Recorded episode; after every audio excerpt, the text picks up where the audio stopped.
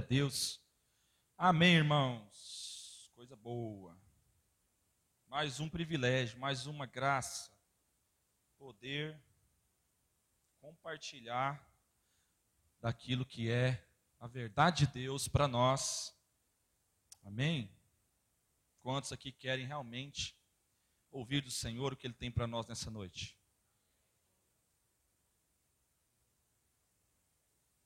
Glória a Deus. Amém? Que verdadeiramente a graça de Deus continue repousada sobre nossos corações.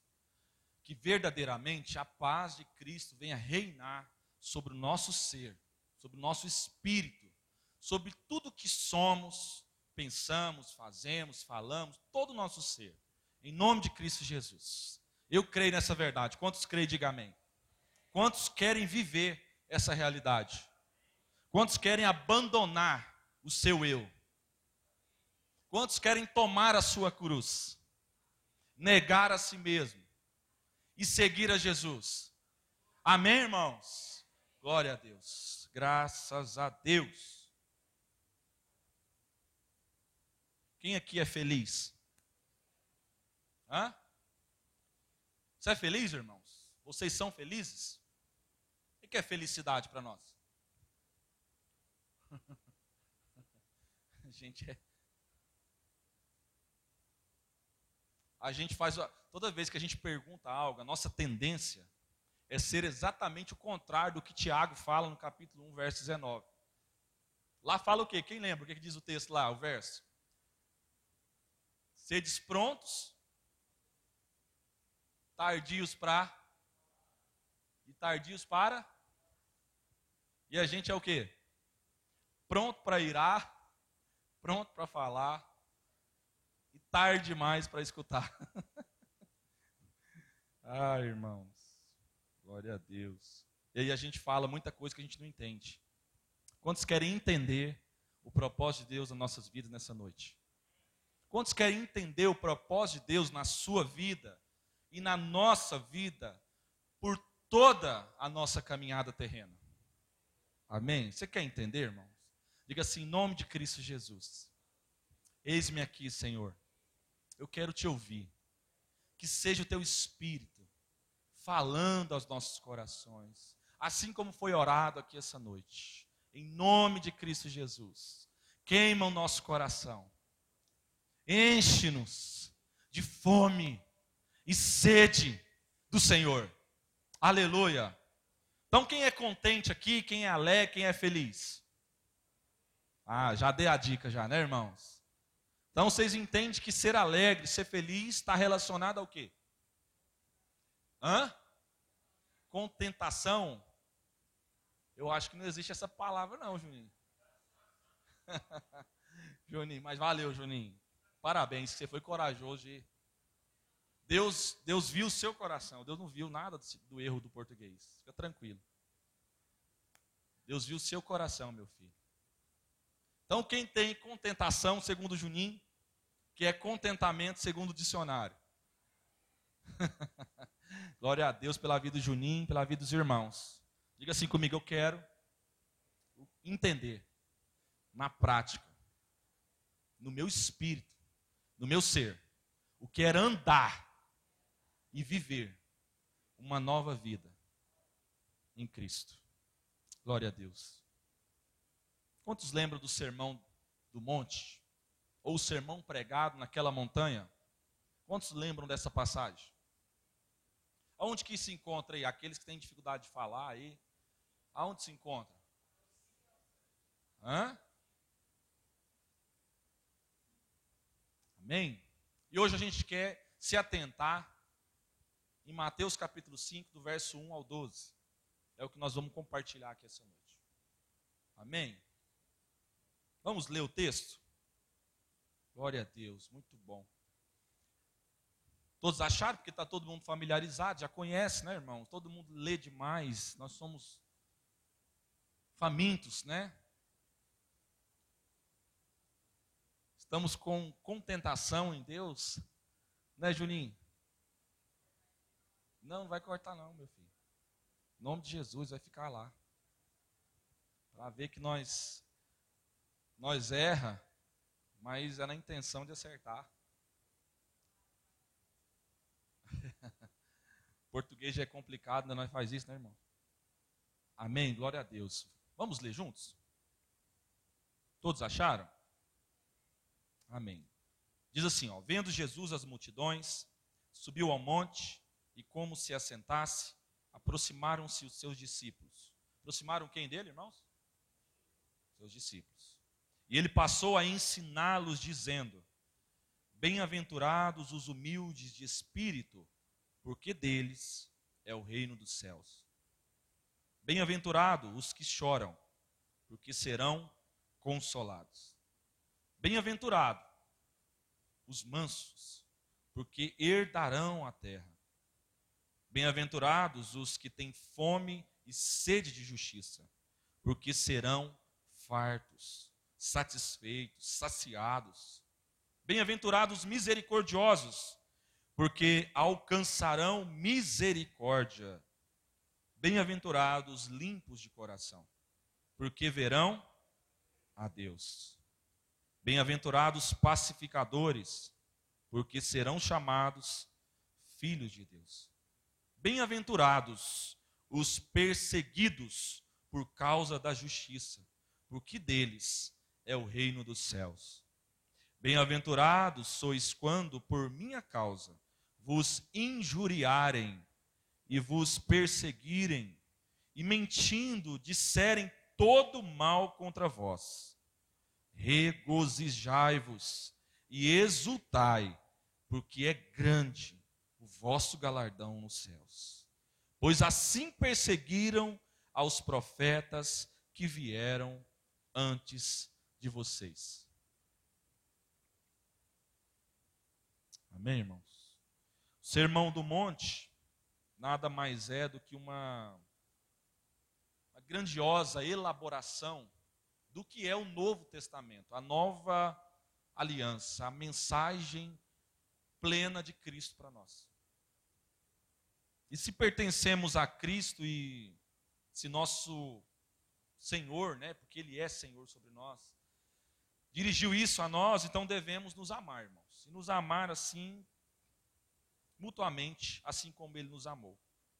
E esse sermão vem nos ensinar como realizar esse feito, irmãos, como viver na prática essa verdade, como experimentar aquilo que muitas vezes nós, por medo, por covardia, por não entender, a gente acaba não experimentando. A gente até canta sobre isso. A gente até fala sobre isso. Mas na hora da prática a gente não vive isso. E eu estou dizendo essa nova vida. Estou falando sobre ser nova criatura. Eu estou falando sobre aprender a abençoar, inclusive os que nos perseguem, aqueles que nos amaldiçoam. Eu estou falando de aprofundar, de mergulhar no rio de Deus de tal forma que as águas cada vez se tornem nas nossas vidas profundas. E percamos, como nós falamos agora há pouco, todo aquele desejo, toda aquela força, aquela vontade de relutar contra a vontade de Deus, contra os desígnios do Senhor. E então nós simplesmente nos deleitemos nele, ao ponto de dizer assim: eu abro mão das minhas vontades. Eu desisto de mim mesmo, do meu eu, para que Cristo viva em mim. Eu quero me deixar, eu me submeto a essas águas que vão me guiar, que vão me levar cada vez mais profundo, e o Espírito Santo é que sabe o caminho por onde essas águas vão me conduzir. É viver uma vida genuína, muito além das canções, muito além de uma pregação apenas, muito além do que a gente vive e experimenta aqui no culto de domingo, muito além do que simplesmente o que a gente experimenta também em outros momentos como igreja como no pequeno grupo, talvez um momento de oração, ou qualquer outra coisa que a gente faz de comunhão, em que a gente reparte ali, talvez um alimento, ou qualquer outra coisa. É uma vida tão profunda. É uma vida tão profunda que verdadeiramente nós precisamos entender que o sermão do monte ou na montanha, estando Jesus nesse monte e entregando essas verdades aos seus discípulos, é tão mais além que ele trata em três capítulos seguintes dessas verdades. O capítulo 5, 6 e 7. E hoje nós vamos atentar para aquilo que é objetivo, para aquilo que é direto, intrínseco, singular na vida do cristão, único. Diga assim comigo assim, único, profundo, verdadeiro e necessário. Amém? Então nós queremos viver é, essa prática. E glória a Deus por isso, porque quando Jesus fala sobre a verdadeira felicidade, no Sermão do Monte, né, tão conhecido como as bem-aventuranças, e eu quero dar o título a essa mensagem de bem-aventurados. Você pode dizer isso comigo? Bem-aventurado. Eu sou. Nós somos chamados a viver. Glória a Deus. Então, irmãos, a primeira coisa que nós queremos começar a entender aqui é sobre aquilo que eu perguntei. Vocês são? Vocês são felizes? A felicidade não é um lugar onde se vai, irmãos, mas a maneira como se caminha. Você pode dizer isso? A felicidade não é um lugar onde se vai, mas a maneira como caminha. Glória a Deus. Jesus dá essa receita e o mapa dessa verdadeira felicidade. Os tesouros riquíssimos da verdadeira felicidade estão ao nosso alcance. Diga amém. A felicidade não é uma utopia, não é só um, uma viagem, mas é algo factível. Diga assim, é algo que nós tocamos. Diga assim, é algo tangível, que a gente sente, a gente experimenta e a gente vive. Glória a Deus. É algo concreto, irmãos. Não é algo que compramos com dinheiro, mas é um presente que recebemos de Deus. Você pode dizer isso comigo assim? É um presente de Deus. Felicidade não está nas coisas que vemos, é uma atitude do coração. Ela não é um pagamento de nossas virtudes. Deixe o Espírito Santo ministrar no seu coração, no seu interior. Entenda isso. Não é um pagamento pelas nossas virtudes. Então não é porque a gente tem algo bom e a gente merece. Amém? mas ela é um presente da graça. Diga assim: é um presente da graça e de graça. Aleluia, irmãos. É isso aí. Não é algo que conquistamos por esforço, mas um dom que recebemos pela fé. O que o mundo promete e não consegue dar, Jesus oferece gratuitamente. Não é um caminho aberto da terra para o céu, mas é um caminho do céu para a terra. Diga assim comigo assim: foi Cristo que me encontrou. Diga assim: quem era perdido não era ele, era eu. Porque o filho do homem veio buscar e salvar aquilo que se havia perdido. Diga assim: o perdido era eu. Então é um caminho que Deus abre do céu para a terra toda boa dádiva, todo dom perfeito, tudo que é bom, agradável, puro. De novo nós lembramos do Tiago, capítulo 1, 17. Vem da onde? Então vem do alto. Do Pai, na qual não há variação. O que é variação? Mudança, irmão. Deus não muda. Você pode dizer comigo assim: Deus não muda. Ele é para sempre o mesmo. Diga assim: Deus não existe.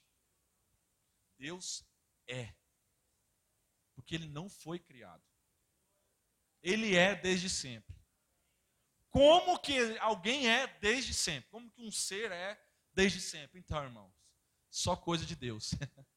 Ele é Deus por isso e por tantas outras coisas, porque Ele é. Senhor, e quando perguntar quem é você, como é que eu falo o seu nome? Não, vai lá e diz que eu sou o grande, eu sou. Eu sou o que sou. Pronto, acabou.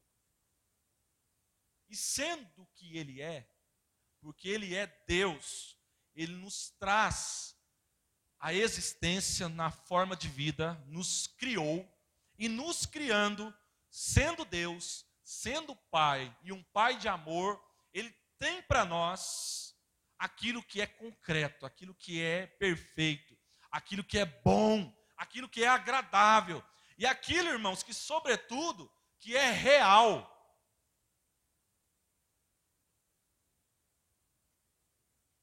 Qual é o papel do maligno diariamente tentando acessar as nossas vidas? É fazer com que isso que é real se torne apenas uma ilusão, ou uma hipocrisia, uma mentira, para que eu e você não experimente aquilo que é puro, que é bom, que é verdadeiro, daquele a quem nos criou, do grande eu sou, o Senhor soberano sobre toda a terra e céu. Por isso é muito mesquinho querer viver igreja, ser igreja, só no domingo. É muito medíocre, é muito vergonhoso, é muito maligno eu diria. Querer viver vida de igreja, vida cristã, apenas quando a gente se encontra aqui e olha lá. Depois de contemplar o que as Escrituras nos ensinam acerca do Cristo que foi crucificado em nosso lugar, sendo o Filho de Deus unigênito, para então se tornar primogênito, é muito mesquinho, é muito doentio, é muito medíocre vivermos ainda como gente que ainda está procurando apenas um lugar para frequentar. E deixa eu dizer algo para vocês. As bem-aventuranças é um chamado para discípulos não é um chamado para multidões. Você entende isso, irmão? A bem-aventurança é para um cristão, não é para qualquer um. Diga assim comigo assim: nós somos privilegiados, apesar de não merecer nada. Diga assim: isso é graça maravilhosa graça. Glória a Deus, irmãos. Graças a Deus. Então, meus irmãos, não é nada que a gente faça para merecer. Não é nada que a gente faça para agradar a Deus, mas é o que Ele faz para nós. Não é um prêmio, mas é um presente. Não é merecimento, é graça. E as bem-aventuranças é, vêm enfatizar para nós oito sinais. Eu queria que você prestasse atenção é, principais. Assim, esses sinais são claros porque quando a gente lê o texto, eles estão lá. Diga assim comigo assim: os sinais estão registrados nas palavras de Jesus. Amém? Então, essas bem-aventuranças vêm, vêm assim enfatizar esses oito sinais principais da conduta e do caráter de um cristão, especialmente em relação a Deus e aos homens, assim como o fruto do Espírito expressa o caráter do cristão e não simplesmente as diversas formas dele, mas um caráter. Preste atenção, às vezes nós estamos achando que é possível ser bem-aventurado praticando uma coisa só. É disso que eu estou falando. Por isso a menção aqui daquilo que nós lembramos, daquilo que é o fruto do Espírito, lá em Gálatas 5. Ali é uma lista, mas quando você vai ver o que o autor está falando, Paulo, dizendo aos irmãos da Galácia, ele vem dizer que lá não é os frutos, no plural, é o fruto do Espírito. Da mesma forma, Paulo está falando acerca da realidade cristã que Cristo está falando para nós nas, nas bem-aventuranças. Então não é um conjunto de mais um é, conjunto de regras. Não é um conjunto novo do que era os dez mandamentos lá atrás. Jesus não veio trazer oito mandamentos. Jesus veio nos dar uma transformação de mente para que o nosso caráter seja semelhante ao dele. Quantos querem ter o caráter de Cristo? Isso, irmão, deixa eu dizer uma coisa para vocês: vai doer, irmão. Vai arrebentar com a gente. Porque é matar a gente todos os dias. Vai destruir a gente. E a gente vai tentar relutar. Porque essa é a nossa carne gritando. Não! Eu não aceito, eu não quero. Fulano não pode falar isso na minha vida. Por que esse clã fez isso comigo? E isso e aquilo. E a nossa carne vai honrar. Enquanto a nossa carne fica honrando, gritando, esperneando, o doce Espírito é quem dita todas as coisas. Porque a autoridade é dele. Ele é soberano. Todo o poder está nele. Ainda que nós esperneamos e entramos em conflito no nosso interior, por querer fugir do tratamento de Deus, dos ensinamentos de Jesus na prática, inclusive querer distorcer essas realidades que Jesus fala para nós, fala para nós. Porque a gente está pensando às vezes assim, não, mas eu não, eu não nego essas verdades da Bíblia. Não, não, mas eu não sou alguém que não crê nisso aí. Eu creio nisso aí. Não, está tudo tranquilo. Não, mas eu estou dizendo que é possível você estar no sono da negligência e da perdição de tal forma que você está achando que você vive essas realidades e na verdade, né, como disse o, o Martin Lloyd Jones, cuidado para que você não acorde na eternidade apenas para ouvir Deus em Cristo dizendo: Apartai-vos de mim, que eu não vos conheço. Porque se eu não sou alguém ensinável, se eu não sou alguém dócil, então o Espírito de Cristo não está em mim se não há mansidão, se não há esse processo de transformação na minha vida, então eu preciso nascer de novo ainda. Então esses oito sinais vêm nos mostrar essas realidades. Preste atenção. Quando nós lemos lá, no verso 3 e 4, Jesus está falando para nós acerca da atitude em relação a si mesmo. Diga assim, verso 3 e 4 fala da atitude em relação a si mesmo. Amém, irmão? O que é que diz o verso 3 e 4? Diz: Bem-aventurados os humildes de espírito, porque deles é o reino dos céus, e bem-aventurados que choram, porque serão consolados. Está falando de quem, irmão? Está falando de quem, irmão? É uma atitude em relação a si mesmo. Já no verso 5 e 6, ele vem tratar em relação ao pecado. Diga assim, ele vem falar relacionado ao pecado. O que, é que diz o verso 5 e 6?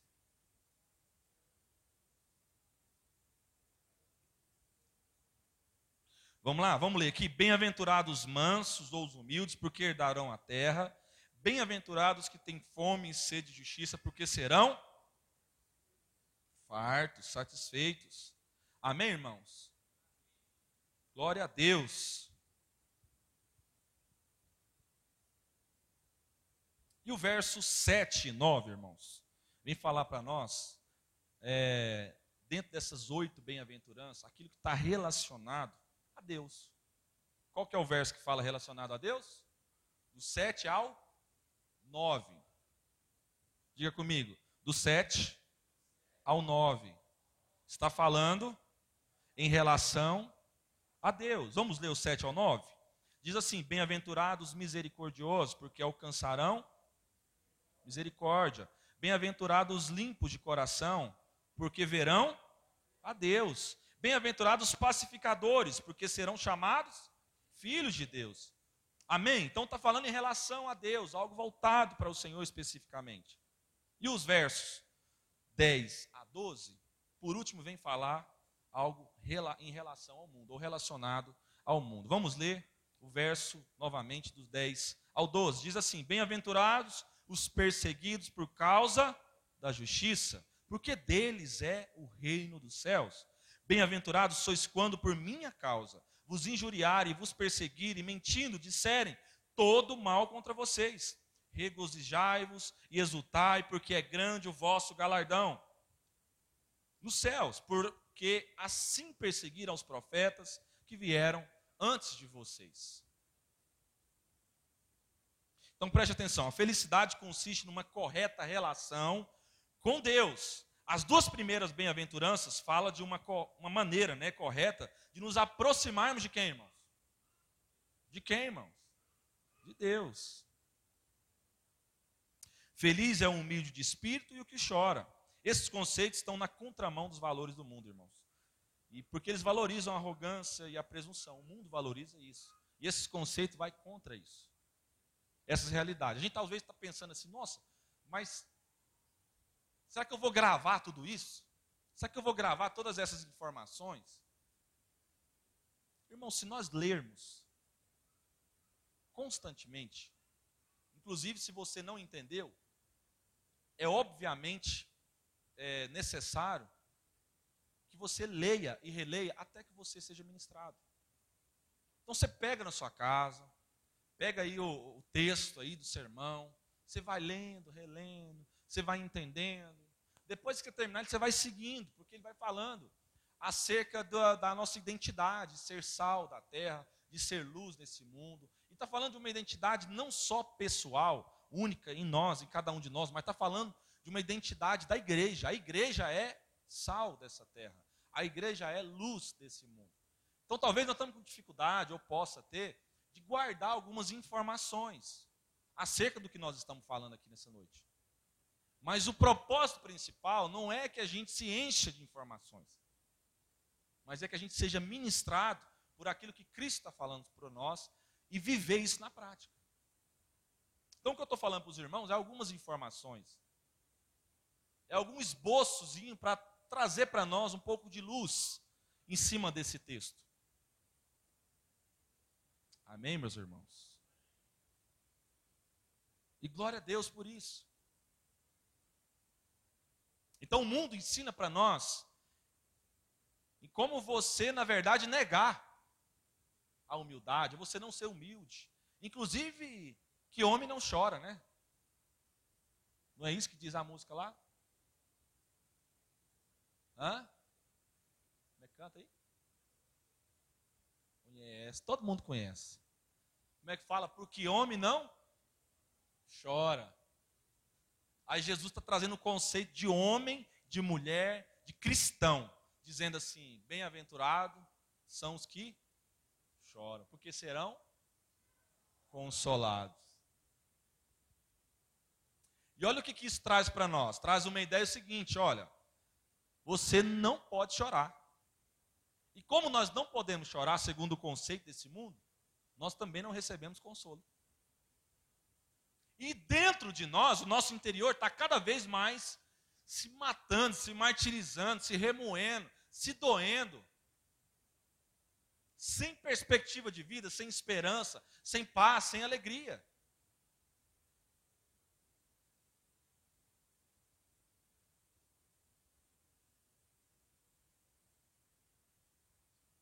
Cristo vem trazer isso para nós como algo assim essencial. Não dá para você negociar. Se você crê que você é um cristão, não tem como você negociar em não viver isso aqui ou em viver em parte isso aqui. Porque talvez a sua facilidade seja até ser mais misericordioso com alguém. Não é verdade?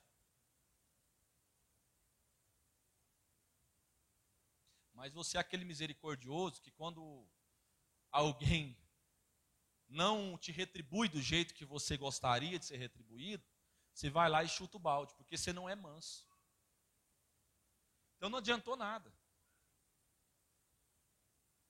Então quer dizer que isso é um conjunto de lei, de regra? Não, não é um conjunto de regra. É uma disciplina espiritual para uma nova vida.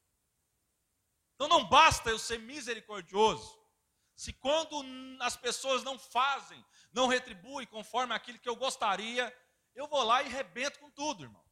Eu não sou manso. Eu não sou pacificador, sou aquele que só vai lá e tenta só apaziguar as situações. Não, estressa não. Vamos lá, tem fulano e ciclano está com dificuldade ali com o outro. Os irmãos estão conseguindo se dar bem. E ali está fermentando a igreja. Tem alguém que está aí fofocando de casa em casa, está fermentando. E não, tranquilo, só, é só, só, é só apartar. Está resolvido. É assim que se resolve, irmão? O que, que significa simplesmente você falar assim, não, fulano, só não vai mais, e fulano, só não receba, simplesmente não receba. É assim que resolve? Porque isso é uma atitude de, de fazer o quê? Apaziguar. Cada um vai no seu canto. Mas não foi tratado o coração. O pacificador é aquele que trata as feridas. É aquele que vem assim chamar para perto é aquele, inclusive, que vai sofrer a perseguição por causa do Evangelho, por causa da justiça. O que é sofrer a perseguição por causa da justiça? Que justiça é essa, irmãos? Quando Cristo morre na cruz, ele está diante de Deus justificando as nossas vidas. Sim ou não? Nós estávamos condenados, caídos no pecado, era necessário então que nós morrêssemos, porque nós tínhamos condenação por herança. E aí Cristo vai e toma o nosso lugar. Tomando o nosso lugar, ele assume a nossa culpa, leva sobre si, sofre e imputa sobre nós a sua justiça. Então eu só sou justo, não é porque eu comecei a praticar boas obras ou coisas boas, ou porque eu sou bom, eu aprendi a fazer coisa boa. Não, eu sou justo porque alguém que é justo de verdade me justificou. Ele me deu gratuitamente o selo da sua herança, da sua propriedade, da sua vida. Então, se eu não colocar em prática essa nova vida e vida de boas obras, e não é porque eu sou bom, mas Ele preparou essas boas obras, conforme Paulo fala aos Efésios, para que nós andássemos nela. É Cristo que fez tudo, é Ele que preparou tudo, irmãos. Então Ele nos chama para viver e andar essas boas obras. Eu só consigo tratar uma situação, ou alguém, ou qualquer coisa, pautado na pacificação, se eu exercer a condição de um justo ou chamar de um justo.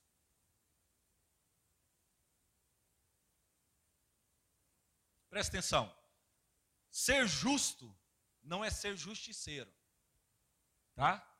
A gente acha que ser justo é justiceiro. Então agora eu vou lá, qualquer situação dessa, tem alguém que está aí, está precisando de pacificação, eu vou lá e vou quebrar o pau, vou terminar de quebrar o pau da barraca.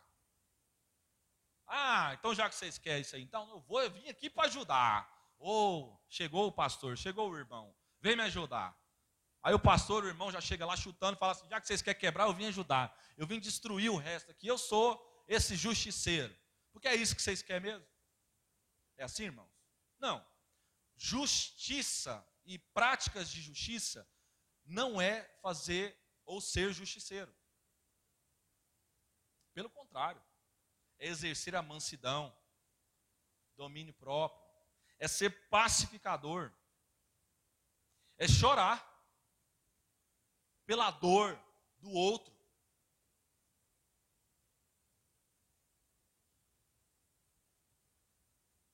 É ser perseguido por essa justiça. Isso é ser bem-aventurado. É você ser mal interpretado. É você ser perseguido, injuriado, difamado, caluniado por causa da verdade, por causa da justiça.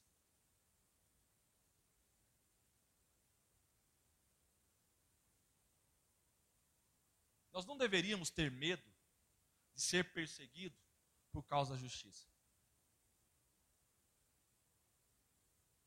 Nós deveríamos ter medo de continuar alimentando o nosso ego, porque ele nos mata diariamente e nos impede de viver essa nova vida em Cristo, de ser bem-aventurado, ser contente. Ser contente.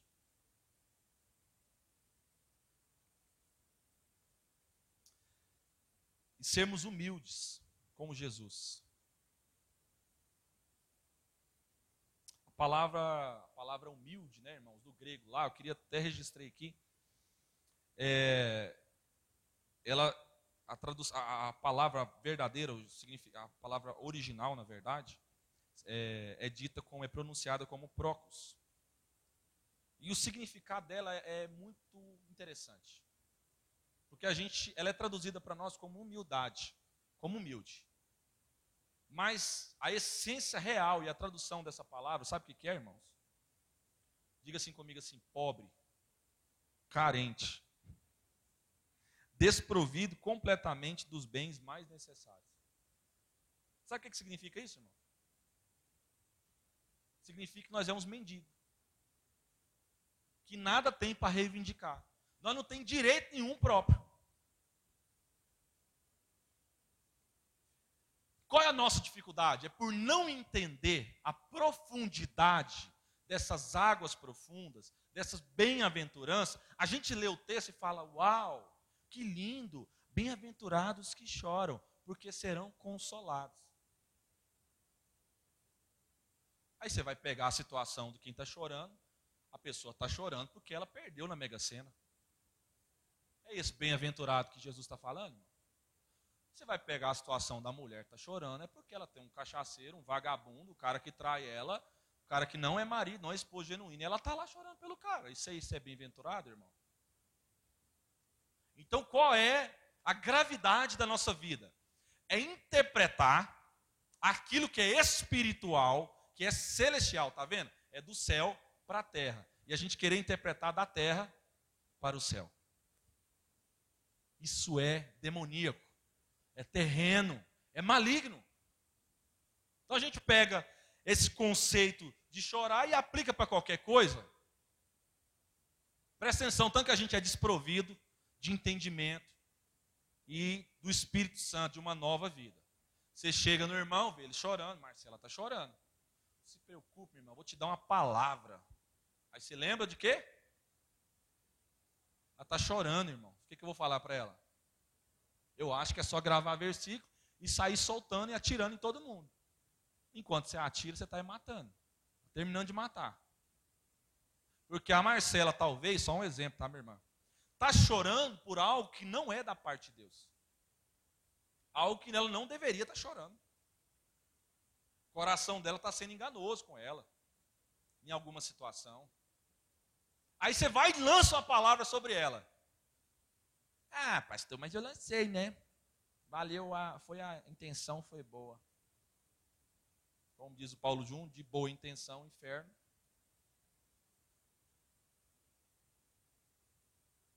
Porque nesse conceito de boa intenção aí é perigoso, irmão. Esse aí é perigoso. Aí você vira para ela e fala, amor, Marcela, bem-aventurados que choram, você vai ser consolado. Vai. Vai ser consolado porque Deus é o Pai das consolações, das misericórdias. Mas será que esse consolo vai trazer para Marcela aquilo que ela precisa entender daqueles que devem chorar e por coisas corretas e não se apegar em coisas terrenas? Será que ela está aprendendo o que se deve chorar verdadeiramente? O que nós estamos entendendo sobre chorar? É, tá, é porque eu chorar por qualquer coisa, então, é, irmãos, eu posso me fazer de vítima. E você pega o texto e vai olhando mais um pouquinho. Aí você pega assim, bem-aventurados mansos. Aí tem uns cabra, homem, homem, casado, que não abre a boca para ser homem dentro da sua casa, com seus filhos, com sua esposa, com nada. Aí ele fala, não, é porque eu tenho que ser manso. Está mais para um boi manso do que um manso segundo o que Cristo está falando para nós. Não, mas então quer dizer que agora eu vou ser duro. Está vendo? Nosso conceito é sempre de extremismo. Então, se eu não sou de um jeito, eu tenho que ser do outro completamente. Não é assim, não. É um equilíbrio. Porque é uma nova vida. É o Espírito que está regendo nosso coração. Então, eu posso ser manso, conduzindo a minha casa, os meus filhos, meus irmãos, na verdade, em amor. Inclusive, eu posso ser manso de não negar a verdade para meus irmãos e às vezes ser um pouco mais incisivo. Não deixei de ser manso.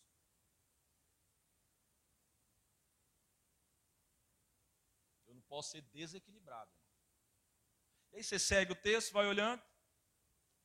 Bem-aventurados que têm fome e sede de justiça. Pronto. Deus vai pegar aquele filho da mãe. Porque eu tenho fome, sede de justiça. Deus vai matar ele. Deus vai destruir a família dele. Deus vai arrebentar com ele. Porque eu tenho fome. Né? Nós estamos mais para um demônio sendo saciado nas nossas mentiras e carências do que com o Filho de Deus. Então qual é o conceito de justiça? De andar como justo, irmãos. Praticar boas obras. Suportar e esse suportar não quer dizer que você vai tolerar tudo. O suportar é ser suporte. Ó, estou aqui, irmãos. Eis-me aqui para servir, para ajudar, para ser suporte. Mas não vai faltar, inclusive, nesse suporte que sou eu, para a sua vida, a verdade em amor. Então é a minha entrega de justiça de alguém que é justo para vocês. Inclusive, Jesus me ensinou a fazer exatamente o mesmo.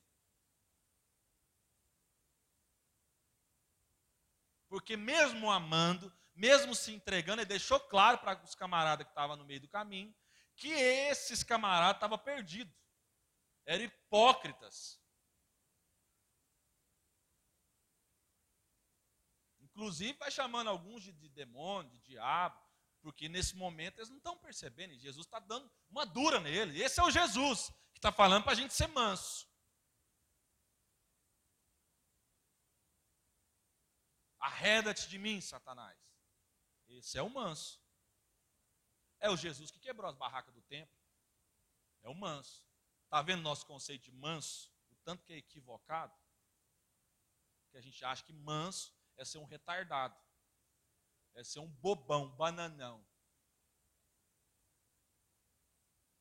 Quem é que gosta de ver vídeo no YouTube de pastores, né, mensagens cristãs, pregações? Quem gosta? Quem conhece o Marcos Graconato? O Graconato é engraçado demais. Ele fala que tem o bananão. Diz, cara, bananãozão, velho. Não faz nada, não aguenta nada, não se toma direção na vida. Fica só enrolando, inventando, mentindo. É os bananão da vida. Se olhar para ele, você vê um cara que é amarelo. Tá vendo tanto que faz sentido? Cara que toda vez que ele tem que agir, ele faz o quê? Amarela. É um bananão. Com casca e tudo. Então, irmãos, o texto segue só para a gente dar mais uma aprofundada aqui. Então, os que têm fome e sede de justiça, nós estamos falando, nós temos que ter fome e sede. Você tem fome de quê, irmão? Você tem fome de ser justiceiro ou de fazer justiça? De andar em justiça? De cuidar, de se entregar, de cuidar, de, de, ser, de zelar, de servir? Bem-aventurados os misericordiosos, porque alcançarão misericórdia.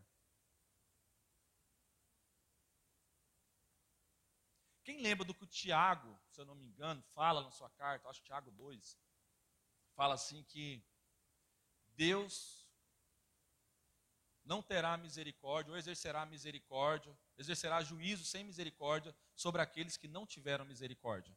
Quem lembra desse, desse trecho? Ele nos convida a andar em misericórdia. O que é misericórdia para nós, irmãos? Diz aí, irmão, o que é misericórdia? Ah. Então essa palavra vem traduzir para nós.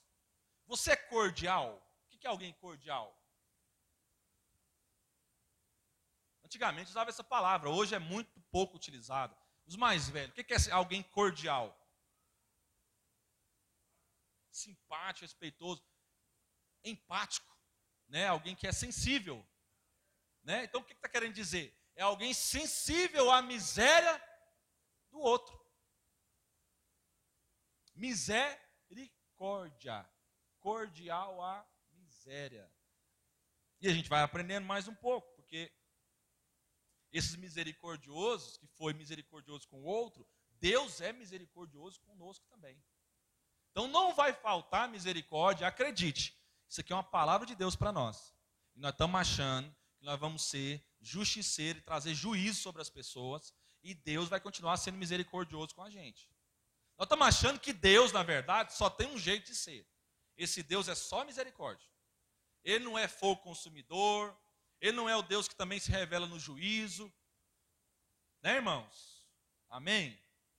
Vocês estão afim de ver o Andro passar? Hã? Glória a Deus. E não, irmãos, Deus vai tratar conosco e com quem tiver que tratar para que a gente cresça e amadureça. Bem-aventurados limpos de coração, porque verão a Deus. Hum, essa aqui é. O que é ser limpo de coração, irmão? O que é ser limpo de coração? Quando você lê isso aqui, você ouve isso aqui, o que, que você pensa? Seja honesto aí, fala para mim. Você pensa em alguém que já está perfeito e por isso então ele ele pode ver a Deus. Hã? O que, que você pensa aí?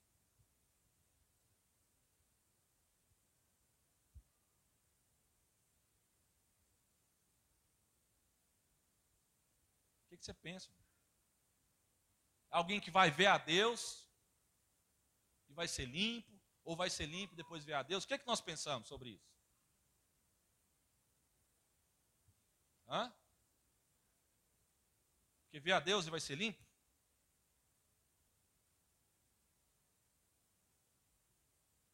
Essa agora apertou nós, né, irmão?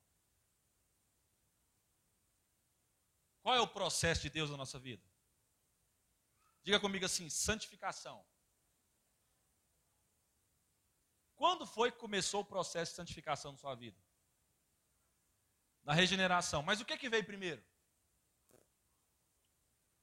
Hã? Quem que veio primeiro? Antes da santificação iniciar. O que, que veio primeiro? Qual foi o, o que, que aconteceu na nossa vida? O que, que Deus operou em nós? Deus tocou. Quem estava perdido era quem? Então alguém veio ao nosso encontro.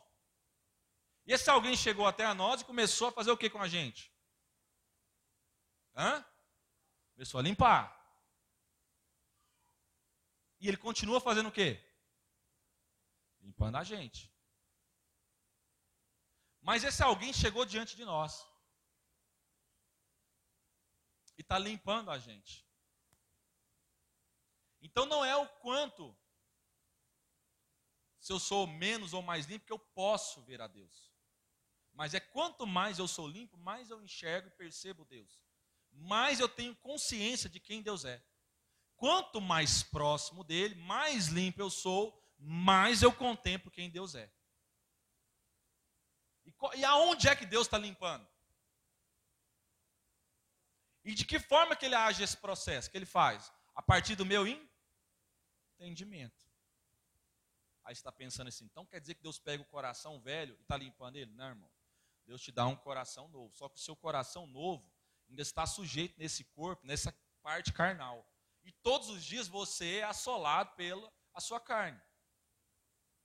Então, por isso que a Bíblia vem dizer mais uma vez que é uma luta do espírito contra a carne, da carne contra o espírito.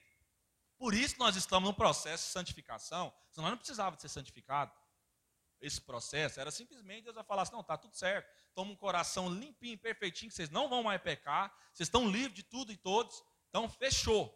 Você não precisa ser transformado na mente. É só a gente maquiar o negócio aqui, experimenta, toma, pum, a glorificação. E não, irmãos.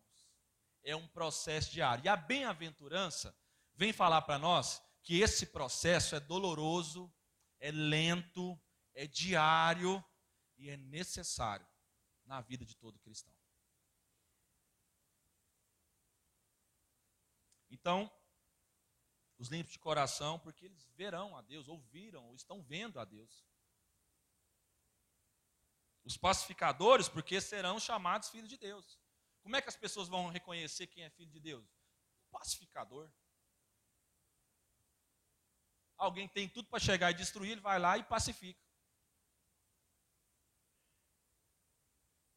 Glória a Deus. Vocês estão esquecendo o combinado, né? Tá vendo? Bem-aventurados perseguidos por causa da justiça, porque deles é o reino do céu, nós já falamos. Bem-aventurados sois quando por minha casa vos injuriarem, vos perseguirem e mentindo disserem todo mal contra vocês. Bem-aventurados, alegres, vocês são felizes, vocês são contentes.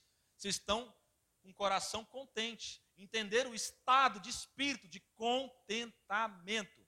Porque vocês lembram agora qual que é a tradução lá que nós lemos agora de humilde. O que é humilde? É o pobre, desprovido de qualquer riqueza é, um, é uma figura do mendigo. É um mendigo contando para o outro onde é que ele encontrou pão. Por nós mesmos, nós somos mendigos, irmão. Não tem nada. Eu não tenho nada, você não tem nada. Tudo que você é, pensa, já pensou? Tudo que você é, um fio de cabelo, no seu paletó, tudo que você é, irmão. Tudo nariz, boca, tudo, tudo. Alma, corpo, espírito, coração, olhos, tudo, tudo, tudo, tudo que você pensar, mente, sério, tudo. Nada foi você que criou. Já parou para perceber? Você é um miserável, nós é um miserável. Nós não tem nada. Nem eu sou de mim mesmo. Que loucura isso. E aí Deus os criou para um propósito. Não é à toa que ele fez olhos que enxergam mais os outros do que a nós mesmos. Já percebeu que seus olhos veem mais o próximo que a si mesmo? Eles estão focados para fora de você, ele põe um olho para dentro, para você enxergar, dentro de você. Nossa, que lindo meu coração, cheio de sangue, pulsando. Como eu sou belo. Eu sou uma máquina de Deus. Não, Deus fez você olhando para o próximo, contemplando as pessoas, para que você aprenda que ser bem-aventurado não é uma opção, é um chamado, é uma vocação, é uma identidade, é uma natureza e é um propósito de Deus para todo cristão, todo discípulo genuíno que ama a Jesus, que foi salvo por Ele, alguém que é agraciado, que se apossou do perdão de Deus, que recebeu, por causa da morte e da ressurreição de Cristo, uma nova vida, uma nova chance de recomeçar. Como diz a canção, vou deixar na cruz tudo que passou, tudo que ficou, ficou para trás, irmão.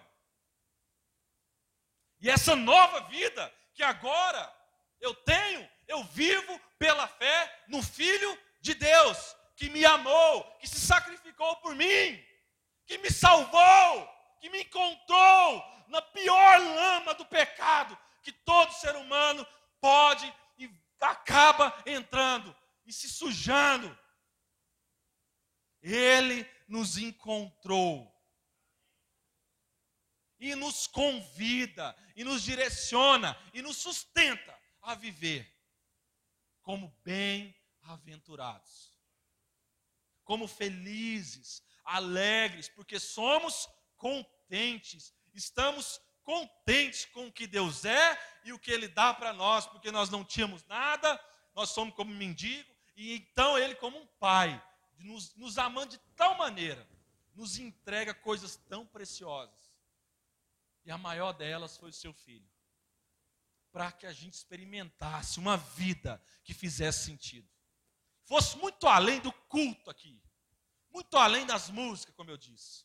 Muito além de qualquer coisa terrena mas que contemplasse o amor de Deus, o valor das pessoas para nós. Deixa eu dizer uma coisa para vocês. Em certo momento da caminhada, essas profundidades para os discípulos era tão grande, tão grande que eles não estavam entendendo. Como muitos de nós não entendem às vezes. E a palavra de Deus para eles foram: o que faço com vocês agora, vocês não entendem. Mas logo, breve, vocês entenderão e saberão. Então pare de ser um murmurador. Seja contente. Seja alguém bem-aventurado. Para de amaldiçoar, para de perseguir. Receba a alegria de ser perseguido.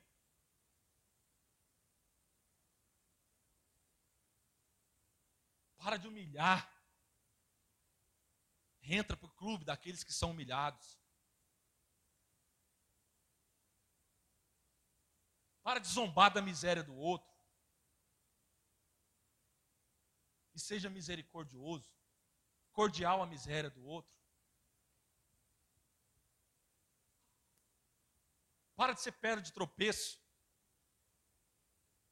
E deixa brilhar a luz de Cristo em vocês, em nós, como pedras vivas, preciosas,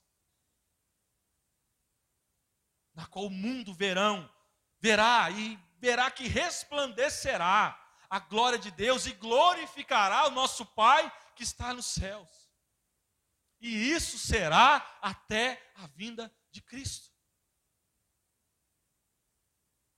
E por fim eu quero dizer, nossa maior dificuldade é que a gente acha lindo Jesus falar que a gente é árvore, que a gente é dá fruto. Nossa, que lindo! Eu sou uma figura de uma árvore. Hum, como deve ser o meu frutinho? Vermelhinho, amarelinho. Que lindo, eu sou uma árvorezinha de Jesus.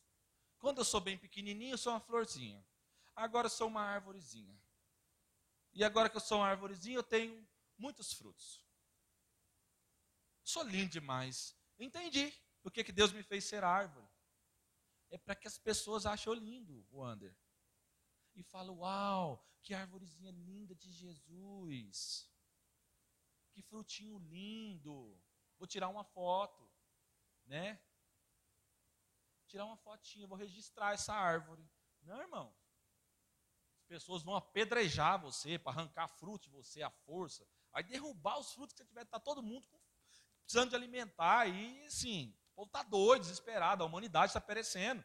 Esperando, aguardando. A natureza está aguardando com grande expectativa.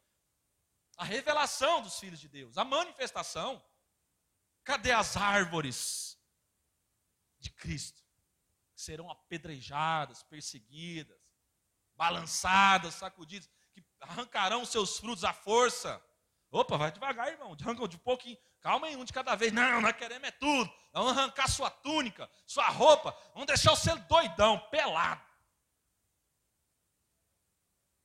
Tem gente que arranca fruto, nem está maduro da gente, né, irmão? Deixa levar, irmão. Não foi o mesmo Jesus que disse: se quiser levar, deixa levar a capa, a túnica, se te fazer andar uma milha, a segunda, anda, vai a segunda, vai. Só não faça uma coisa, não seja aquela figueira que tinha uma aparência, que estava esplêndida para tirar uma foto, mas quando foi encontrar e procurar fruto nela, nada tinha. A pior coisa do mundo é as pessoas chegarem na gente e não encontrar nada perdido encontra o outro, eu achei que você ia me ajudar, Larissa. Mas parece que você está pior do que eu. Ferrou. Para nós tudo. Aí tem que fazer igual o Chapolin, chamar ele, né? E agora? Quem poderá nos socorrer, sei lá, ajudar? Aí, aí você sabe o que é o, o Chapolin que vai tentar né, satisfazer sua, suas carências? É o Satanás. Não, preocupa não. Olha o seguinte, se você me prostrar e me adorar, eu te dou todos os reinos desse mundo aí e comece a te prometer coisa. Fica tranquilo, vai atrás de seus sonhos, conquista mesmo, vai, vai. Uh! Aventureiro de Jesus.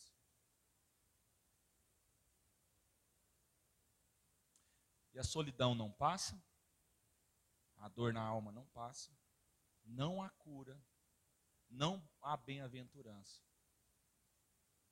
Porque nós fugimos dos processos de Deus.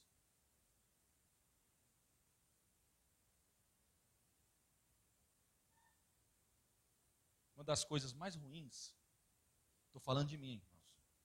Eu sempre oro ao Senhor assim para que Deus me livre disso, é de ser covarde. A gente acha que não ser covarde é a gente ser pronto para brigar com todo mundo. Covarde, alguém que é covarde, ou que não é covarde, perdão, é alguém que simplesmente não está pronto para brigar com todo mundo. Alguém que fala que entendeu, não, realmente eu não posso sair brigando com as pessoas. Não é simplesmente isso. Mas é alguém que exerce a sua coragem falando a verdade em amor para os seus irmãos, inclusive sofrendo perseguições, calúnias, injúrias. É alguém que quando está lá todo sacudido, como eu disse, e me dá fruta aí, não tem mais não, tem. Está verde ainda, irmão. Espera um pouquinho, estou no processo também. Nós vamos arrancar tudo, vamos pelar tudo, vamos meter um machado nessa árvore velha aí. Aí não, vamos cortar ela não, vamos ficar debaixo dessa sombra aqui, porque ela tem uma sombra grande demais. E aí, irmão? Será que o nível de árvore que nós somos é tão grande, tão profundo, é tão frondosa, que as pessoas, por mais que elas tentem assim, olhar para nós e falar assim, é, não tem mais nada, elas sempre encontram alguma coisa de Deus em nós? Será que está sendo assim? E depois que elas vão falar, mas já alimentou, nós já pegou do fruto dessa aqui, agora nós queremos descansar. Nós queremos é descanso. Aí elas olham e falam, uau, essa árvore é grande. E ela dá muita sombra. Então ela tem algo a nos oferecer ainda. Nós podemos descansar sobre ela. Então vamos sentar aqui, vamos deitar, vamos descansar nela. Daqui a pouco está dando sede. Passou a fome, mas está dando sede. E eu quero beber de onde essa, água bebe, dessa árvore bebe. Essa árvore bebe de ribeiros de águas que alimentam. E assim por diante.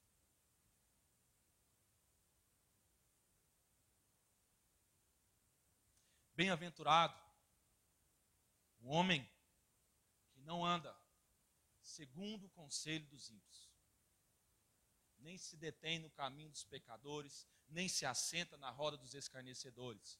Antes ele tem o seu prazer na lei do Senhor. E na sua lei ele medita de dia e de noite. Pois ele é como árvore plantada junto a ribeiro de água, na qual dá o seu fruto na estação própria, sem crise, sem estresse cujas folhas não murcham, não, não se perde, a árvore não seca, mas ela continua viva, frondosa. E tudo quanto ele faz prospera. Sabe por que, que a figura é a árvore? E sabe por que, que o final é prospera? Porque não é a capacidade de manter os seus frutos intactos. É a, é, é a verdade, é, é, é a essência de entregar aquilo que eu fui feito para ser e para entregar. Então, ele, tudo que ele faz, ele prospera. E tudo que eu faço, eu prospero. E prosperidade não está relacionada ao quanto eu sou capaz de juntar, de guardar, de proteger as riquezas, as coisas que Deus colocou na minha mão. Não. É, está relacionada na minha capacidade em Deus, no meu entendimento, na identidade, na minha natureza, no meu propósito de entregar e não reter nada daquilo que Deus confiou em minhas mãos.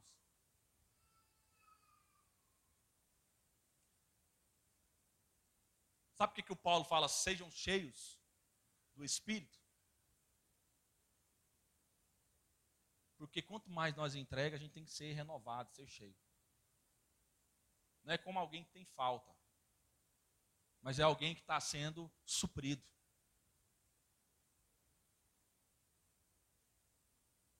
Não vos embriagueis com vinho, não, não, não, não se apega às coisas dessa vida, não. Encham, se encham, enchei-vos do Espírito Santo.